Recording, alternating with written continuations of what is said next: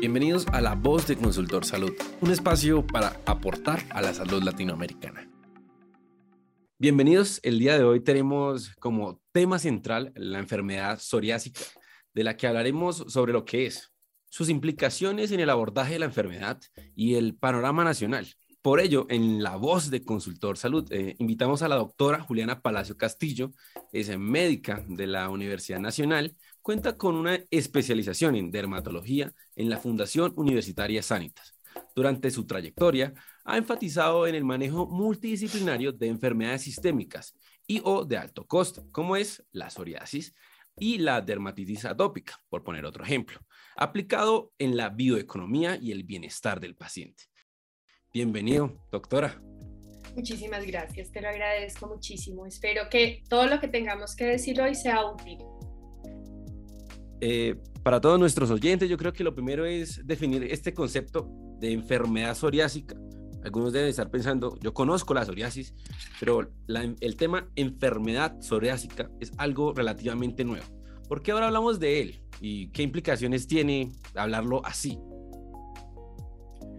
Listo. Hasta hace algunos años la psoriasis era una enfermedad que creíamos limitada únicamente a la piel y era una enfermedad de dermatólogos. O sea, el paciente se veía feo, se veía inflamado, pero no pasaba nada más.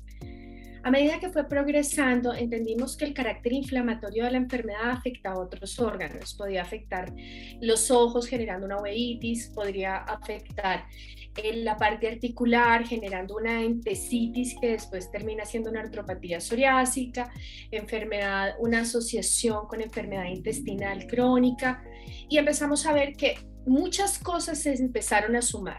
Aumentaba el riesgo cardiovascular, aumentaba la resistencia periférica a la insulina, aumentaba la, probabilidad de obesidad. Entonces empezamos a hablar de algo que generaba un real efecto sistémico en el paciente, generando una severa inflamación que permitía eh, el daño orgánico eh, a, largo plazo. Entonces no era una enfermedad limitada a la piel, sino que era una enfermedad psoriásica que afectaba toda la vida del paciente, no solamente en su apariencia física, sino en su calidad de vida, en sus mecanismos de movilización y en su pronóstico de vida.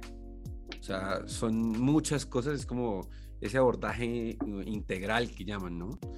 Sí, el abordaje se va por otro lado porque es la manera en la que nosotros decidimos intervenir la enfermedad, pero sí, lo que pasa es que la enfermedad deja de ser una enfermedad de piel y se mete al campo de, todo un contenido inflamatorio que va a afectar muchas áreas en, en la calidad de vida del paciente. Y ya pues mencionando eso de la calidad de vida, que es, me imagino que es donde afecta el manejo que se le tiene que dar a los pacientes, ¿cómo ha evolucionado? ¿Qué avances hay actualmente para, para la enfermedad psoriásica? Eso es divino. Hay una gráfica que lamentablemente no te la puedo mostrar, pero voy a hablar de artritis reumatoidea porque hay evidencia de lo que te voy a decir en esa enfermedad. Antes del año 2000, el 80% del costo de la enfermedad eran costos asociados a discapacidad de la enfermedad.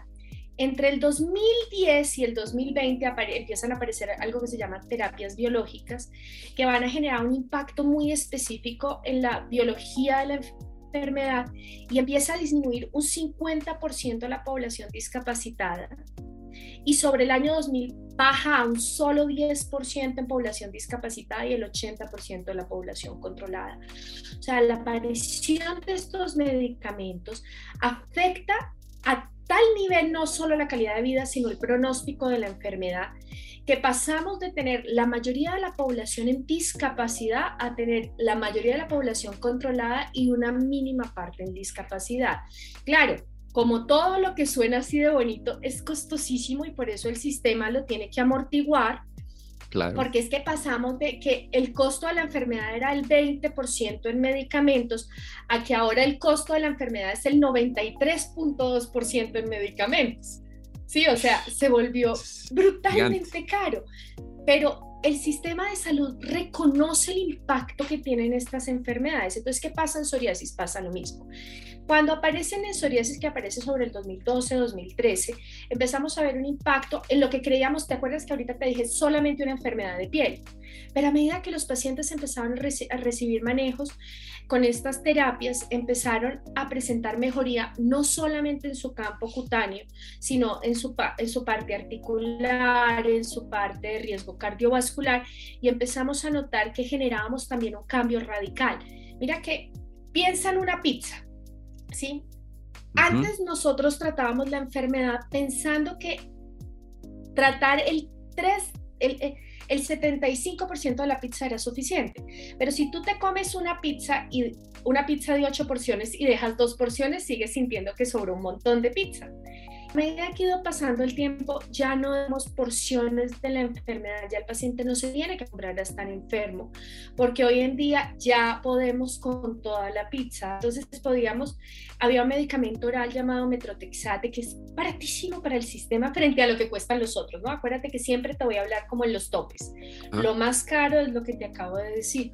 Entonces, ese medicamento tenía una probabilidad del 50 al 60% de controlar el 75% de la pizza. Los que tenemos hoy en día tienen una probabilidad del 90% de controlar el 90% de la pizza y el 60%, el 100% de la pizza. Es, mucho. cuando tú ya estás hablando, el impacto es total. No, no podemos hablar de cura porque son enfermedades crónicas que no están resueltas, que todavía no hemos podido entrar en la epigenética de qué la causa y evitar que el paciente la active, porque es algo que se activa con, con, con el ambiente pero sí hemos logrado llegar en pacientes en total remisión y en remisiones de 4 y 5 años. Mm. Eh, hablando de, con este símil de la pizza, de, este símil de la pizza, eh, ¿cómo podemos tener un área de oportunidad en esa pizza? Listo, entonces retomando la idea, el 2% de la población va a tener psoriasis. Eso quiere decir que para la pizza nacional, el 2% de la población tiene psoriasis y me va a costar todo ese dinero toda esa tarea. Entonces, lo primero que tengo que hacer es generar un impacto de amortiguación del riesgo porque me voy a ir de arriba para abajo, me voy a ir de lo macro a lo micro. ¿Listo? Lo que tengo que hacer es una gestión del riesgo desde el Sistema Nacional de Salud. Es decir, debo diseñar rutas que garanticen que el paciente recibe lo que necesita para evitar los estados de exacerbación que me van a llevar a un factor de riesgo que incluya el hecho de que el paciente me va a costar un montón de dinero y adicional eso va a estar tremendamente enfermo, porque tú no le vas a dar ese montón de dinero a un paciente sano, si lo vas a dar al paciente severamente enfermo. Eso se llama justificación del costo en, la gestión del riesgo y es decir, cuando el paciente ya llega tan enfermo que no tienes nada más que hacer que invertir todos tus recursos. Entonces ahí tienes la primera pizza. Cuando me voy bajando, me bajo a la EPS. Entonces la EPS tiene su pizza. En su pizza, dependiendo de la población que tenga y las zonas donde esté eh, ubicada poblacionalmente, vamos a encontrar pizzas diferentemente distribuidas. Cuando tengo dermatólogos, o sea, un segundo nivel, en las áreas de atención, las EPS principales van a poder identificar la enfermedad. Pero sin embargo, a pesar de que el 2% de la población está enferma, solamente está identificado el 1,9% de esa población. Entonces ya te imaginas toda la pizza que está volando en todos lados. Hay una gran oportunidad. Las principales ciudades tienen buenos servicios de dermatología pero las ciudades intermedias van mejorando un montón y le han puesto toda la energía, pero las ciudades pequeñas ni siquiera logran tener dermatólogos o no tienen acceso al servicio.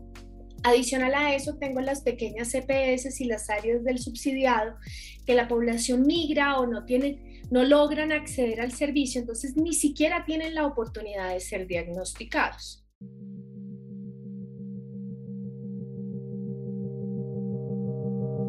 Estás escuchando la voz de Consultor Salud. Eso es un problema que creo que entre dermatólogos y reumatólogos y otras especialidades, eh, ¿cómo deben involucrarse para esa atención a los pacientes? te voy a contar una historia. Alguna vez en la vida me pidieron hacer un servicio de atención para Arauca, una EPS. Y nosotros dijimos, claro que se puede hacer, le pusimos toda la actitud y nos montamos con la industria y llegamos a analizar población. Solamente se les garantiza electricidad en un 30% del tiempo. No hay garantías de seguridad y la gente se tiene que desplazar hasta tres y cuatro días. Lo cual, así quisiéramos trasladar el dermatólogo y llevar el medicamento, no se pudo. Lo primero que toca generar es desde el Estado garantías donde podamos generar instituciones que nos permitan acceder, porque ¿qué pasa en este país? El 25% del país tiene atención de este segundo nivel, pero solamente el 10% tiene atención de tercer nivel. Cuando yo hablo de las terapias de las que estoy hablando, estoy hablando de ese 10-12%. Eso significa que un 60 o un 70% del país ni siquiera está soñando con esto. Somos una población extremadamente dispersa. Es como uno de cada 10 personas, más o menos, ¿no? Tiene derecho y derecho a ser diagnosticado y ser tratado, nada más. Exactamente. Entonces, cuando ya hasta está en riesgo tu probabilidad de ser diagnosticado. Entonces tú me hablas de oportunidades de mejora y yo te digo, no es solamente llevar el especialista, es garantizar que el servicio de salud se pueda establecer en un lugar, porque siempre dijimos, es que las CPS son las que no cumplen. No, no es cierto, lo hemos intentado y de verdad hemos dicho, no se puede, no hay manera de crear un centro de salud, no hay garantías, no hay seguridad, no, nos falta, estos medicamentos requieren refrigeración, ni siquiera se puede garantizar la cadena de frío, el presupuesto de área rural sí es mayor, pero no da para que una institución abra y tenga disponibilidad de, de médicos y atención todo el tiempo. La atención de pacientes con enfermedades autoinmunes tiene muchos logros. ¿Podrías indicarnos de manera explícita cuáles son los más relevantes? Listo, entonces ya salimos de la parte nacional y la parte de EPS y nos vamos a IPS, que es donde está modelo de atención. ¿Qué es modelo de atención? Los modelos de atención están diseñados para gestionar el riesgo, es decir, para amortiguar todo lo que puede salir mal, evitando la presencia de enfermedad o agudización de la enfermedad. Al diseñarse para eso, y yo te digo, la enfermedad psoriásica no es una enfermedad de piel, sino una enfermedad global, y que se activa por cómo vive el paciente, voy a volver a la pizza, pero esta pizza va a cambiar. Todos mis pacientes saben que ellos viven con una pizza de 10 porciones. ¿Qué activa la psoriasis? Las enfermedades sistémicas, lo activan las infecciones, el uso de algunos medicamentos, porque el 30% de la psoriasis se activa por medicamentos, se activa por hábitos de vida inadecuados como comer mal, dormir mal, tener malas conversaciones o vivir maluco. Yo digo que hasta ver noticias influye ahí. No hacer ejercicio, ¿sí? Todas esas cosas van a tener. Entonces yo tengo que gestionar al paciente desde su campo físico, cómo se cuida, qué medicamentos toma, su campo mental, qué piensa, qué se da y su campo emocional. Al gestionar esos tres grupos es imposible que el dermatólogo pueda solo. Si afecta la articulación, el reumatólogo entra. Si afecta el área ocular, el oftalmólogo entra. Si afecta el área intestinal, el gastroenterólogo entra. Pero yo no puedo hablar de una enfermedad de cuarto nivel porque esa es una población mínima. El 100% de los pacientes requieren gestión emocional, psicología y trabajo social. El 100% de, de, los pacientes requieren nutrición o por bajo peso o por máximo peso, pero aquí en el peso hay un secreto el 60% de los pacientes tienen sobrepeso u obesidad y el 80% del fracaso terapéutico va a depender del sobrepeso del paciente. Entonces, obligatoriamente, si yo voy a hacer esa inversión, tengo que intervenir en el peso del paciente. Y si lo bajo de peso, su hipertensión y su diabetes también va a mejorar. Entonces empieza a volver un juego de gestión de riesgo que ya no incluye algo en la piel, sino que incluye globalmente todo. O sea, si el 30%, tratamiento interdisciplinario, o sea, prácticamente es difícil. Es que, es que tú eres interdisciplinario. Me voy a explicar tu cuerpo físico se daña porque tu cuerpo mental empeora el problema y tu cuerpo emocional no lo gestiona.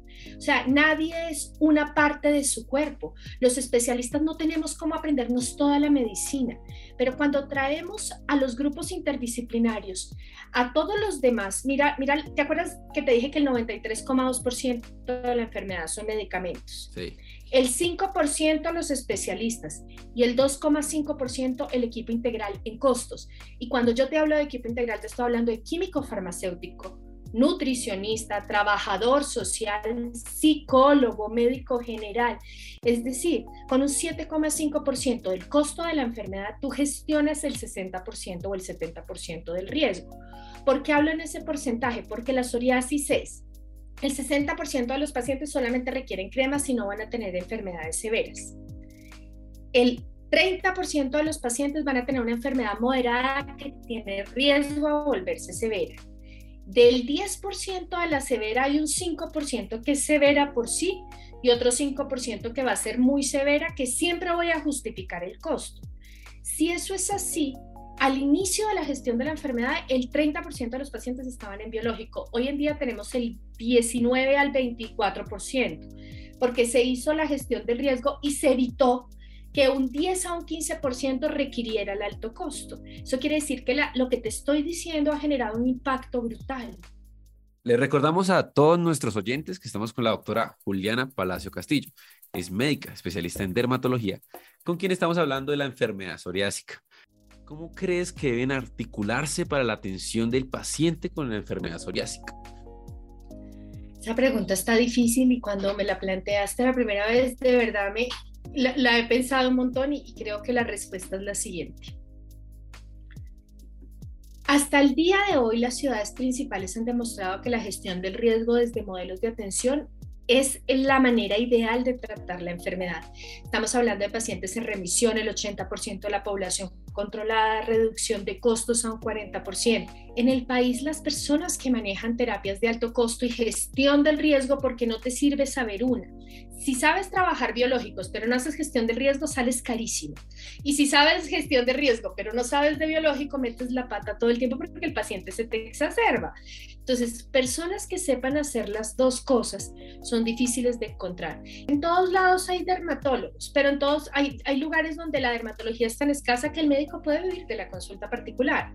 La oferta y demanda también depende de la disponibilidad, de lo especial que eres, de lo fantástico que eres. Si mis resultados en salud generan un 40 o un 60% de ahorro para la EPS, el hecho de que me tengan en una tanda con una cantidad de gente, pues no va a ser atractivo para ti, sigue siendo un sistema de demandas. Somos empleados como cualquier otro. Y cuando pensamos que el producto final es el médico, mira, en el sistema de salud solamente hay una persona que tiene derecho a utilización de alto costo. Se llama el médico. El dueño de la chequera en blanco es el médico. Entonces, en este momento las juntas están centralizadas. Los modelos de atención ofrecen juntas médicas donde la gestión del riesgo asociado a una experticia clínica alta se toman decisiones de grupos de mucha experiencia. En este momento en el país hay cinco modelos de atención que han demostrado una adecuada gestión del riesgo, pero están centralizadas, como ya te dije, en ciudades principales, Medellín, Bogotá, más que todo, y el resto de ciudades se anexan. Para mí, asociada a las necesidades de cada región, se vuelve, necesaria que cada, se vuelve necesario que cada región cree sus propias juntas, sí entrenadas por los que tienen conocimiento, pero la propagación del conocimiento es fundamental. Entonces es importantísimo que cada EPS y cada institución prestadora que desee crear un modelo de atención ofrezca juntas de alta calidad académica. Le recordamos a nuestros oyentes que estuvimos hablando sobre la enfermedad psoriásica con la doctora Juliana Palacio Castillo, médica, dermatóloga. Gracias, doctora Juliana, por participar. Eso fue todo en este capítulo de La Voz de Consultor Salud, donde aportamos a la salud latinoamericana.